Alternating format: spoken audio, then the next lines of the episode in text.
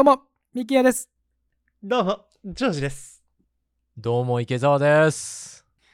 オールナイトニューヨークはニューヨーク市に住む男3人がニュースや日々の話題を中心にゆるく話し合うポッドキャストです。さて、もうクリスマスが近いですけど、うん。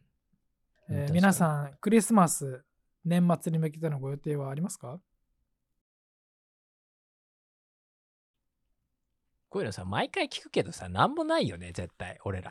いやいやジョージさんが聞けって言うから、ジョージさんがそういう話しようってい言うから。やいやいやいや、なんもないっじゃあすよ。答えろよ、そうなん、そういうふりあ、あったなんもない。え、なん、いいや、え、なな、んもな、ない全然わかんないです。さんません。なんもないですね。クリスマス？僕だけいつも予定があって、僕がいつも質問切り出すから、なんか僕だけなんかこう、なんつうんですか、こう、冷やかしみたいな、なんか嫌なやつみたいな構図が、構図がね。感じになっちゃいますけど。に。うわぁ何、ミキヤ君どこ行くのよ？僕は今年の年末はフロリダに2週間、はああ。ご実家ね？い、あの、妻の実家の方に2週間ぐらい、うんあはい、あ。もうビーチ目の前で、もうバリバリ、クリスマスってもう冬じゃないね。なんかちょっと寒いらしいんですけど、今年のあ、そうなんだ。冬は。まあでもビーチあの目の前でこう海風に当たりながらのんびりとしたクリスマスを過ごしたいなと思います。あ、フロリダどこよ？ジャクソンビルっていうところのエリアにはいはいはい行きます。はい。えっ、と、なんていうんですか、ねあれは、あれは北部に当たるんですか、一応。北部にあたる、南部で。フロリダの北うん部だね。うん。の東の方だね。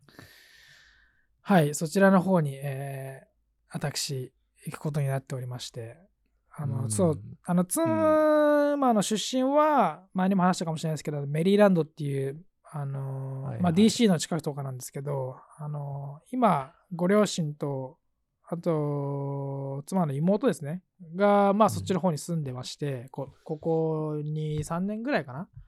うん。なので、あの、今年はそちらに行って、えークリスマスを過ごす感じになって。そこは、あれないの？いねそこはブルーなん？それともレッドなんいや、レッドじゃないですか。レッド？はレッドだよ。じゃあミキヤ君みたいなエイジアンが街歩いてただけで弾を投げつけられちゃうんじゃないの？鉛玉ぶち込まれますかね？考えすぎ、考えすぎ。そのジャクソンビルっていうところは、まあ、寿司屋とかあるらしいんで、あ、寿司屋あんだ。すごい大きな都市だよ。大都市だよ。あそうなんすね。フロリダの中の、うん、1、2番を争う。え、マイアミよりりですか？マイアミと並ぶぐらいの大きい。新しく住み始めてる人とか多いっすよね。そうだね。まあ古くからある町だけど、はい。あのー向こうの両親は、そのシティの中じゃなくて、車で30分ぐらい離れたところか、まあ、ビーチの方に住んでるので、いろいろできることがたくさんあるそうなので、そこでいい2週ね。間過ごして、はい。まあちょっと、こう、また新しい年を迎える準備でもしようかなみたいな。じゃ年明けてからニューヨーク戻ってくるんだね。そうです。年明けてから戻ってきます。っていう感じなんですけど、皆さんそういうのまだない感じですか？じゃあ。なんもない。多分一人でチキン買ってくんじゃないかな。チキン。チキ？ン ?KFC 的な感じで？KFC 的な感じで。でもそうだよね。何食うの？だって、クリスマスっつったら。俺、去年は俺、すき焼き食ってよ、一人で。おー、いいじゃないですか、すき焼き。すき焼き、こっちでやるとき、卵どうするんですか、ジョージさん？いや、俺も全然行くよ。普通に。卵生でいくんですか？い行くよ、行く行く、全然行く。あだから、あの、あれだよ。でも、オーガニックの卵がうちにあるから、オーガニック大事。デリとかに言ってるようなさ、あの、なんか、パックみたいな。はいはいはい。じゃな汚い、て、小汚いパックに入ってるあれとかじゃないよ。あのー、何でしたっけ、あの、パスチュライズみたいなやつですか、はいそれとも、はい。低温殺菌のやつな？あの、まあ、リスナーの方なんでって思ってる方がいらっしゃると思うんですけど、アメリカの卵っていうのは、いわゆるその多分処理のプロセスが多分日本と違うんですよね。で、その生で食べると、殻を、卵の中は別にいいんですけど、殻の加工され方が違うから、割った時に卵がなんか殻に触れると雑菌とかが含まれたりとかしてて、まあ、お腹壊すみたいな風には聞いてるんですけど、ジョージさんはそれを恐れることなく、もう生でもうジュルジュルいっちゃうわけですね。すごいね。だって、うまいじゃん、そっちの方が。なんか確かにいいなとか思うんですけど、でも家でなんかやろうかなとか思って、自分がその挑戦する気があっても、そのうちのその妻とかが多分アメリカ人からしたら卵生で食うってやべえやつみたいな感じだと思うんで まあそうだよね。そうだから家でやりづらいですね僕が良くてもあそうそうそうそうそう。そうそういうのも気にしないといけないのね。そうそう。なんかだからなんつうんですかねこっちで言う鶏肉生で食ってるみたいな感じなんじゃないですか。なるほど。それはやばいやばい。やべえやつじゃねえか確かに。肉 それはやべえやつだ死ぬぞみたいなやばすぎやんな。すき焼きいいな。まあ去年はね、一人すき焼きか。タレはどうするんですか？そうたすき焼きのタレ買ってきて。トタル買ってきて、しかもあれだよ、もう予算関係なしっていう。自分へのご褒美よな。そうですね。クリスマスにまつわる話とかな、全くないよね。うーん、ないね。人生で多分クリスマスを特別に過ごしたことないんじゃないかな、僕。特特別、なんすか、うん特別にすごい寂しく聞こええると思うけど、ないね。なんか、どう、どういうことですか？特別なクリスマスって。いや、だから、わかるでしょ、それは言わんでもおさ。ななんすか？なんかいい感じってことだよ。なんかそれを向けてなんか彼女作ったりとかあ、いそうだよね。クリスマス寂しくないようにとか言ってね。その前に彼氏作るとか聞くよね。すごいよね。作ろうと思って作れる人はそういうことができるわけだよ。いやすごいっすよね羨ましい限りだよ、それは。いきなりなんか2週間3週間前ぐらいに彼氏彼氏彼女作る人はすごいなみたいな、すごいよ、ね。そんな知り合って間もないのに一緒にクリスマス過ごしたくなるのかなって俺は、はい、そんなスペシャルな日をな過ごせんのかなみたいな。なんか楽しいのかなって思いますけどたまにね。あひがみに聞こえるのかもしれない、まあね。いや、ひがみでしょ、それは。あ ひがみでしょ、それは。あ明らかな。そうっすね。多分ひがみっすね、うんじゃあうん。うん。無理やりでも作れる人と作れない人の差ですよ、そこが。ああ、なるほど。まあそうっすね。うん。負け組だよ、それは、僕ら。完全な。いや、俺もクリスマスで高級ディナーで飯食いてえな。ちょっと予約しといたからとか言って言ってみたいよね。ねえ、そういうセリフを言ってみたい人生において一度ぐらいさ。うんそうっす。ね。なかなか、まだ来てないんですけどね。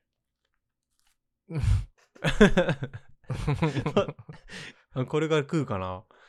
このまま40年経っちゃったけどさ。これやばい40マジ？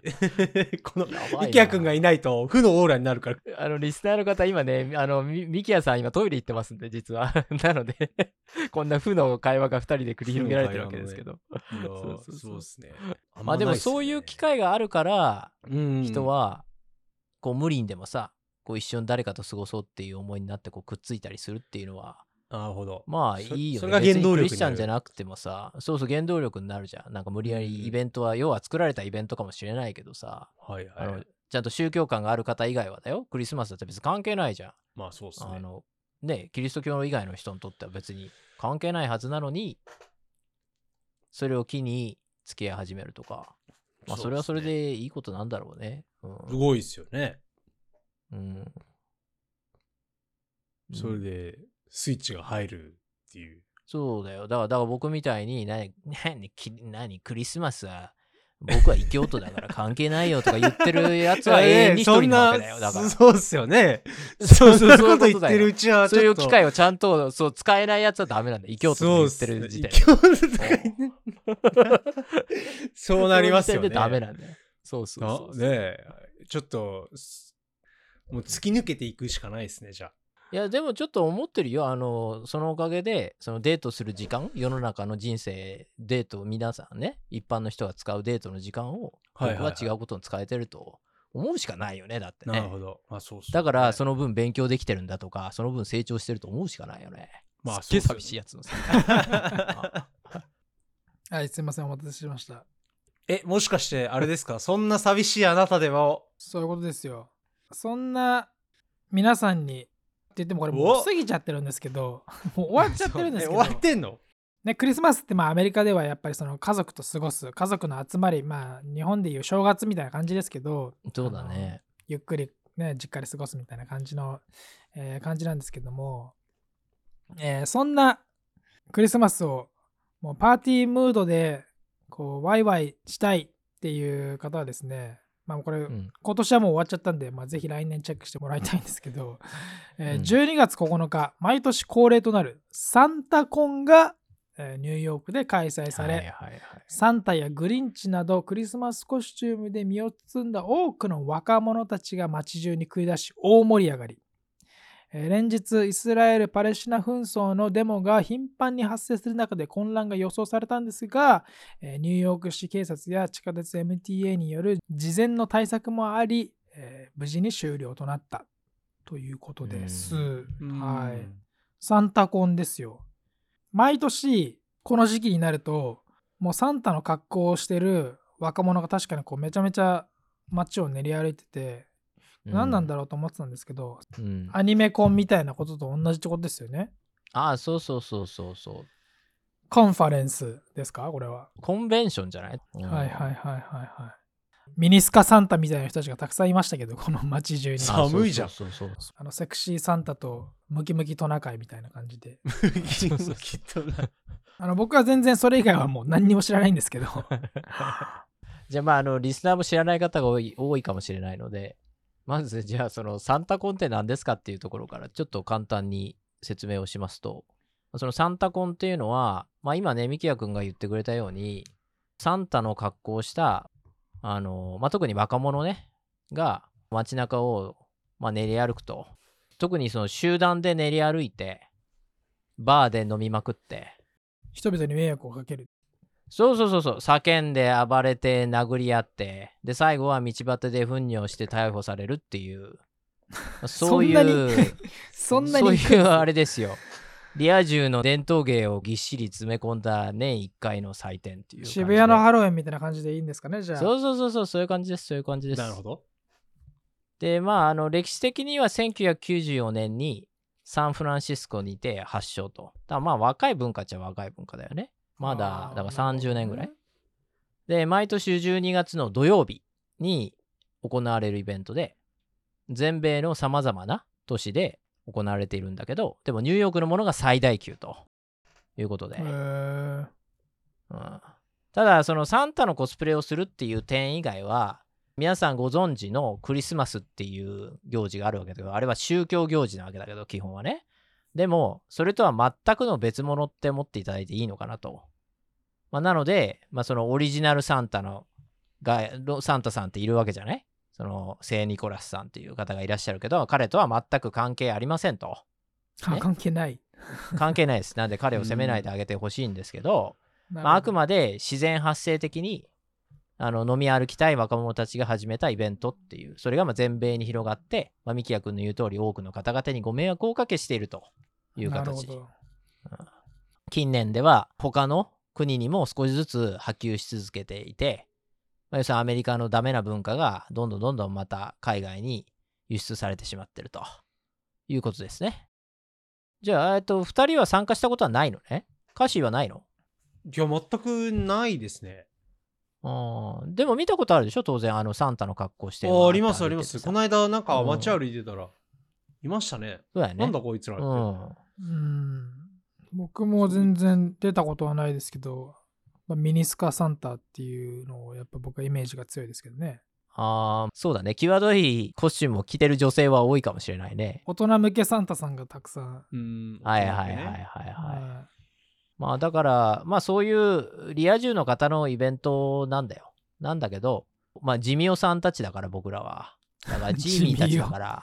ジミーそうそう。いジミー。だからあまり 話せる内容はないんだけど、僕個人はね、一応、サンタコンっていうとこで、えー一応一つストーリーがあるとしたら、この時期は、とかこの日は、自分の店があるイーストビレッジ地区なんかは、それこそサンタコンの若者たちが、ミッドタウンから歩いてきて最終ゴール地点になってるっていうことおで。そう、イーストビレッジのバーで最後遊びまくるっていう、はい歩いてきてね。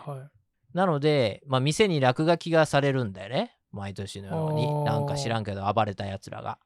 なので、まあ、今年も限界体制ですよ。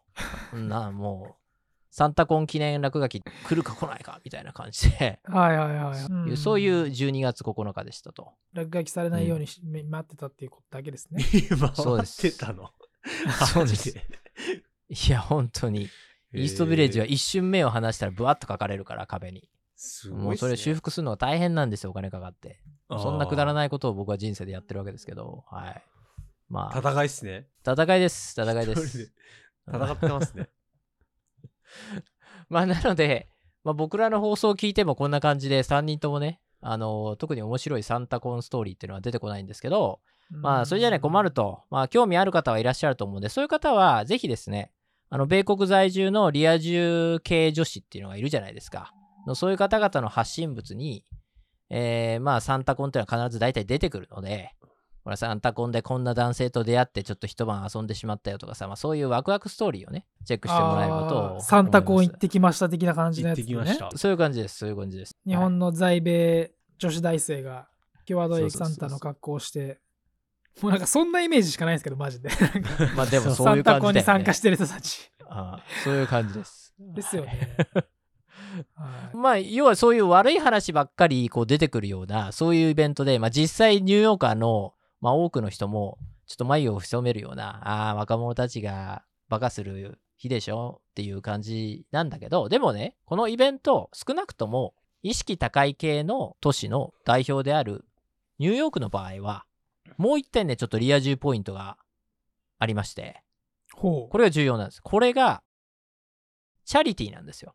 あこれニューヨークではサンタコン NYC っていう名前でサンタコンを主催する非営利団体があってで街中のバーとかパブなどと組んでサンタコンの集団が練り歩くコースっていうのがあるんだけどねそういうものを設定したりとか参加費15ドルを払うとそのお金がその低所得者の方々に食料支援をしている団体とかあと若者の自殺問題に取り組んでる団体とか6、7つぐらいだったかな慈善団体にドネーションされるっていう風になってんのよ。え具体的にはサンタコン運営団体が寄付の総額をそれぞれの支援団体のその数分 split して配ってくれるっていう。だからただのバカ騒ぎのイベントじゃなくてちゃんと社会貢献もしている。まあニューヨークに関してはだよ。そういう風になってると。うんで例えばその団体の一つである Materials for the Arts っていうのがあるんだけどそこなんかは、まあ、10年以上前かな僕なんてビジネスが立ち行かなくて貧困にあえいでる時があったんだけど、あの彼らの倉庫で何度かお世話になったりとか本当にきちんとした団体だと思うしなのでイベント自体はちょっとうんっていうとこでもその寄付先の団体はすごく信頼できるところが多いなという感じではあります。だからまあここら辺はさすがニューヨークだよね。なんかバカ騒ぎもするけど、けどただそれだけじゃなくてきちんと、チャリティーの方にもお金を回すと。とにかくちょっと大型のイベントがあると、その裏には対外チャリティーの存在があるっていうのが、ー、なるほど。まあニューヨークだよね。うん。まあアメリカ全土そういう傾向あるけど、特にニューヨークはそうだろうなと。で、実際かなりの金額が動くよね。そういう時にね。なので、まああの、そうやって街にね、迷惑をかける人が多く出てしまう イベントではあるんだけど、でもまあこのようにサンタのコンセプトをこうチャリティーにしてね、で運営しているイベントでもあるっていうことはきちんとこう伝えておかないといけないなと。経済効果があるわけですねそうすると経済効果あるし、慈善活動にもなってると。ただのひどいイベントじゃないんですよと。なるほど、まあ、参加してる本人たちが慈善活動の意識を持ってやってるかどうかは別としてってことですよねそれは別です。う んそれはみんなに、それは期待してはいけません。団体がそういうことをやってるっていうことですねあの、一番いい形はそうです。あの、自然と気づかないうちに慈善活動させてるっていう状態に持ってかないと。ダメです。はい。そうですねなるほどうんなるほど、実際にそのドネーションした方にはね、サンタバッジっていうのが渡されるんですよ。その15ドルちゃんとドネーションした人には。ほうほうで、このバッジがあるかないかで、要するにちゃんとしたサンタか、クソサンタかの区別がつくと思うので、なるほど。なので、今年はね、終わってしまったけども、来年ね、またサンタコンってあると思うので、バカをやってるけど、この人ちゃんと慈善活動をしてるなと、一応お金は払ったんだなと。いうところは、バッジでジャッジしてもらえればと思います。ほなるほど。なるほど。うん。はい。っていうことで、まあ、このサンタコンのトピックなんだけど、まあ、はい。初め悪い話から始まったわけだ。バカイベントですみたいなね、はいはい、はい。えーリア充の伝統芸みたいな話だけど、それから最後良い話になったってところで、えーまあ終了と。行きたかったんですが、ほ残念。実はこれまだ続きがありまして、今日ね。もうちょっとお付き合いいただきたいんですけど、ほうほうほう。ちょっとね、怪しげな雰囲気になってくるんですよ、これが。そのはい先ほど、サンタコンを主催している非営利団体があるって言ったよね。ニューヨークにおいて。はいで、はいこの団体が集めた寄付金があるわけだ。15ドルかける参加人数っていう。はいはいはいこの寄付金の行き先が、今年ね、メディアによってリークされ、え？あれ？っていうことになってきてると。コンスピラシーですかこれは。いや、でも本当に大丈夫っていう感じですよ、コンスピラシーというより。はいはいはい。で、具体的には、具体的にはね、このサンタコンのウェブサイトには、もう皆さんももしあれだったけど、ググってもらえばいいんですけれども、公式ウェブサイトですか？公式ウェブサイトです。サンタコン NYC。はい。えーそのウェブサイトには、我々は過去10年で110万ドルを超える寄付金を集めたって書いてあるんだけど、デカデカと書いてあるんですよ。でもどうやら、ね、2022年までの8年間に、寄付金や他の財源を加えた同団体の収益の少なくとも59%である83万ドルが運営費として使われており、ほそれだけではなく、2018年には暗号資産で1万7000ドルの損失を出していたり、あれ？あれ？なんか使っちゃってるな。また別のアートプロジェクト。これ2人知ってるか分かんないけど、ネバダ州のバーニングマンっていう有名な砂漠で行われる大きなイベントがあるんだけど、バーニングマそこの団体とか個人に支払われてたりとか、ン。ドラッグヒッピーの集まりですよ、バーニングマンって。あれね、すごいよね。あとは、ウェブサイトに記載されている、今さっき話した、 Materials for the Arts とか、などの寄付先ではない、営利団体にお金が流れていたりするっていうことが、メディアにすっぱ抜かれて。うん。おいおい、俺の払った15ドルは慈善団体に寄付されたんじゃないの？っていうふうに世間がざわざわしてきましたと。そういう状態です、今。これやばいですね。やばいんですよ。実際は集めた金額の5分の1しかそれらの慈善団体には寄付されていないっていうことが分かってきましたと。はいはいはでもこれ一応ね言っとくと非営利団体って言ったって運営費はそりゃかかるわけだよね。い。はいはいねうんまあ、よくなんかなんか赤十字社とかに文句つける人いるけどさなんか100%ドネーションされてないわーわーとか当たり前だけど寄付金が100%全てドネーションされるわけではないですからね。うん。あの運営する人だってきちんとした仕事をする上で給料もらうのは当然だし、ね。経費がかからない団体なんてないわけですよ。非営利団体だからってみんながね、あの手弁当でやってるわけじゃないんだから、それはきちんと うん。給料もらって叱るべきですよ。それでちゃんと回ってるんだから。だけどね。だけど、ちょっと多すぎないかと。59%ですよね。そうそうそうそうそう。じゃあ答えはないよ。固定費っていうのはどうしても一定は発生するっていうけど、じゃあそれは何パーセントぐらいが正常ですかっていうのはさ、団体とか事業ごとに違うはずだし、その決まりはないけど、でも多すぎるんじゃないのって。その一部がバーニングマンに 使われたお？り、 cryptocurrency に使われて、使われて、で、しかも損失出してたりとか。これ結局、サンタコン始めた、サンタコン founder とか運営が、まあ、結局、 party people なんじゃないですか、これ。そういう風に言われちゃうかもしんないよおね。金の使ってるところが、バーニングマンってもう、そういうの聞くとね、これもう結局 party people がもう、めっちゃ稼いだから使おうぜ、ここにつって。 yeah みたいな。 yeah、bro つって。 yeah。いや、もちろんさ、投資がいけないとは言わんよ。別にやってもいいと思うし、ね。別にまあ損失出しちゃったらしょうがない。まあ暗号資産ってところでどうかなと思うけど、でもその暗号資産もね、どのくらい投資してるかっていうのはやっぱり気になるところで、2018年に損失を出してるわけだけど結構な。その損失額はね、2018年のその年に集めた金額の3分の1も失っちゃってんだよね。結構な額やっちゃってんだよ大ね。損じゃないですか。そう、それってどうなんっていうことになっててそれって会社でやるもんなんですか？その会社っていうか、その運営のそういうのでやるもんなんですか？まあ、暗あの号資産の投資って別にまあやってはいけないことじゃない。投資活動は別に、うん、してもいいと思うけど、うんでも、ね、っていうとこだったり。ちょっとやっぱね、暗号資産に手を出しちゃう感じがちょっとなんか。そうそうそうそうそう。だからその非営利だとか営利だとかでお金の使い方をそんなにねまあそれある程度非営利の方が制限はあるよ。そこは経営陣が決めることかもしれんけどでもやっぱり一番大切なのはホームページ上でさあなたたちの15ドルはこういう慈善団体にチャリティーとしてねドネーションされますって言っといてだよ。ね、透明じゃないってことですよね。そうそうそう。寄付先じゃないところ、営利団体にお金行ってたりとか、自分たちが気に入ったなんかそこら辺のね、個人とかにお金が行っちゃってるっていうのは、それは問題だよねと。それは本当にサンタさんがやる活動なんですかっていうことになってるわけですよ。確かに。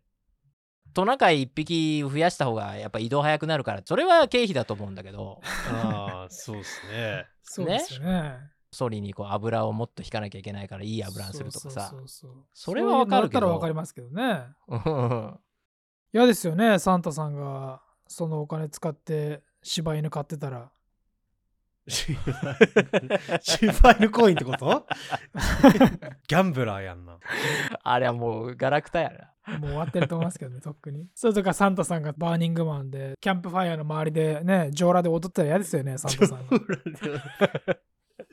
そうそうだと思う。ダメだよまあとにかくそのこのサンタコンはそのバーは儲かるかもしれないけれどもその他の大型イベント例えばなんだろうサンクスギビングのパレードとかと比べて治安が悪くなるじゃないどうしても。で実際に街は汚くなるから運営会社もいやいやこれはね慈善活動なんでうるさくても我慢してくださいっていうようなイメージをつけようとしてきたわけなんだよ頑張って。でも実際の運営はまあ点々点と。まあ、ちなみにこの彼らの活動っていうのは、まあ、違法行為には当たらないので別になんか逮捕案件とかそういうことじゃないんだけどで実際にそのファウンダーの方に聞いてみるとその寄付先の件は置いとくとしてもねでも運営費は本当に団体が言うようにねこのストリートの確保だったりとかイベント中の撮影とかセキュリティとかやっぱいろいろとかかると、まあ、実際そうかもしれないから怪しい怪しいっていうのも違うと思うんだけどそれに各項目の検証まではメディアはしてくれてないから。だから、まあ結構グレーかなとは思うけど、でも、まあ、現段階で悪どい団体って決めつけるのは、まあちょっと早いんじゃないかなとは思うと。まだキャンセルされてないって感じですね。まだキャンセルはされてません。はい。はい、じゃあちょっとこれをね、この、このリークを機会に、まあ、来年はこれがね、運営の仕方がどういうふうに変わっていくか、来年はウェブサイトがもうちょっと透明化されるか、ちょっと期待したいところではありますね。うん。まああの、サンタコンっていうのは冒頭でも話した通り、これ全米で行われてるイベントなので、あの、日本でもちょっとあったんだよ。2019年とかちっちゃい、なんかしょぼく終わっちゃったけど、やる人はいたぐらいで。なので、まあ、あの、ニューヨーク以外に住んでるけど、今回ちょっと興味を持ったと。まあ、私もリア充になってみたいよっていう人は、まずね、えー、サンタコン .info っていう、あの、自称サンタが運営しているサンタコンの情報サイトがあるので、ここににちょっとアクセスしてもらって、で、まあ、とんでもなくダサいサイトが現れるので、まあ、そこの locations っていう項目に。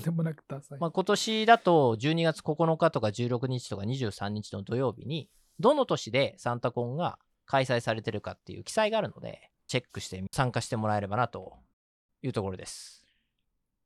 はい。はい。まあって言ってもなんかこうオフィシャルの団体がやってる商標があるとかいう団体あのイベントじゃないのでやりたいっていう人は勝手にやってもらえればなっていうところ。うんとまあいや俺はオフィシャルの旗印掲げてしっかりやりたいんだっていう人はそういう意識の高い人はこちらのサンタコン .info にメールするとどうやらリスティングしてくれるみたいなのでまあ日本とかでもねちょっと話題を作りたいっていう人はいいんじゃないかなと。やってみたらいいんじゃないかなと。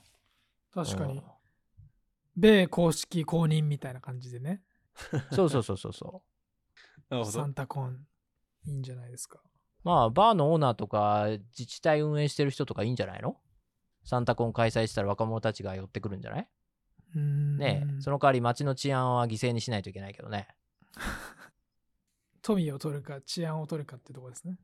うん。まあ、あと、今回ね、サンタコンの、あの、若者たち見てて思ったのが、みんなの着てる衣装が、なんか安物のテロテロのみんな同じような感じだなってはいはいはいはい。思って、テロテロ。これ、作っちゃいます？そう、チャンスがあるかなと思って。日本のさ、一般人の手芸のスキルってめちゃくちゃ高いから、そこに日本人入れてくんすね。そう、そこで入れてこうかなと思って。そこで日本人入れてく感じか。どうせうん2、3年ぐらいは出るつもりでいたら、ちょっといいやつ買っとけば、ちょっと差をつけられるみたいな。そうそうそうそうそう。まあ日本で服飾系の専門学校出た後、こう就職先がないとかさ、給料が安すぎるとか 嘆いてる方、ね、よく聞くけれども、はいはいはいはい、いやあんたたちのスキルってめっちゃ高いからって僕は言いたい。はいはい、はい。ほんとアメリカ人の手芸のスキルめちゃくちゃ低いので、もうとんでもなく低いから。だから結局ああいうなんかドンキみたいなのみんな来て、わーわー何万人もこのサンタコンで動いてるわけだけど、だけど、ここにそれなりのものを投入したら結構売れるんじゃないかなと。やっぱみんないいもんは着たいから。サンタコンっていう、まあもうマーケットがあるわけですからね。それこそだから、その通りそれこそそのアメリカのね、各都市で開かれてる、毎年開かれてる、30年ぐらいに続いて開かれてるイベントっていうのもあるわけですから、そう。まあ、そこを対象として、それがもうサンタコンのオフィシャルにそのまま連絡して、サンプルを送って、うん。公式グッズとして、おーサンタコンのウェブサイトにはサンタコン公式のあれはあるんですか？そのないね、ないね。それいいアイディアだね。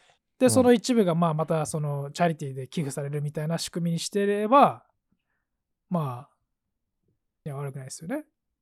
今日、ミキヤ君頭回るね。いつも回ってないみたいな。いつもと回転数同じだと思うんですけどね。あ、そう。でもいけるな、それな。池澤さん、雇用を生みましょう、じゃあ。そうやね、雇用を生むよ。これ埋めるよ、これ。すごい。いや、一気に何十万って出るからね、これね。何十万着ってね。いいじゃないですか。あとは生産力っすね。じゃあ、どんだけ生産力そうです。ね。生産力が追いつけるかどうかそうだね。生産力がもう。いいよ、だかやら、無理せず、サンサンタコンの大体2週間前くらいをターゲットに、まずは、あの100着ぐらい数十着の、うん、そう100着とか、うんそれぐらいのサンタ衣装を作った上でニューヨークに乗り込んできて、ポップアップとか野外で、まあ、売りさばくと。まあ、ちょっと厳密にはビザなし外国人は物売っちゃいけないからね、ちょっとあの、公共の電波キャッシュオンリーにして限りがあるんでシオリーに。キャッシュオンリーにしてあの、これは公式な見解ではありませんので、妄想でね。そうそう、妄想でそういうことも可能なんじゃないかな。ちゃんとこちらの業業者に買ってもらうっていうのがいいんじゃないですか？事前にね、売り込んで。いや、ほんと、どいつもこいつも似たような100均レベルのテラテラの生地使ったサンタばっかりだから、もうすごい差別化になると思うんだよね。なるでしょうねいと思います。よ、これは。一人だけマジでうんガチな感じのやつのやつ着てたら、やっぱちょっそうそうそうと全然違いが見えますもんね。いいんじゃないですか？確かにね。あとでも、マテリアルとかにもこだわらないと、ちょっとうるさいからねそうですよ。。でもちゃんとあの、エコフレンドリーなやつじゃないと。そうそうそうそう。エコフレンドリーじゃない。とな、そうだな Z 世代うるさいからな。そうそうそうそう。そうね。エシカルなやつをな。そうそうそうそうそう。そんなやつじゃないと。もしかしたらそれはいい、いいんじゃないですか？いいアイディアなんじゃないですか？ね。そんなことをちょっと、これ見て思いました。はい。はい。ぜひリスナーの中でですね、私がっていう、私がやりたいですっていう方がいらっしゃいましたら、ぜひ番組の概要欄からオールナイトニューヨークの Google フォームを通して、ぜひ池澤さんの方までえー立候補していただきたいなと思います。僕が販売代理店になります。いいんじゃないですか？はい。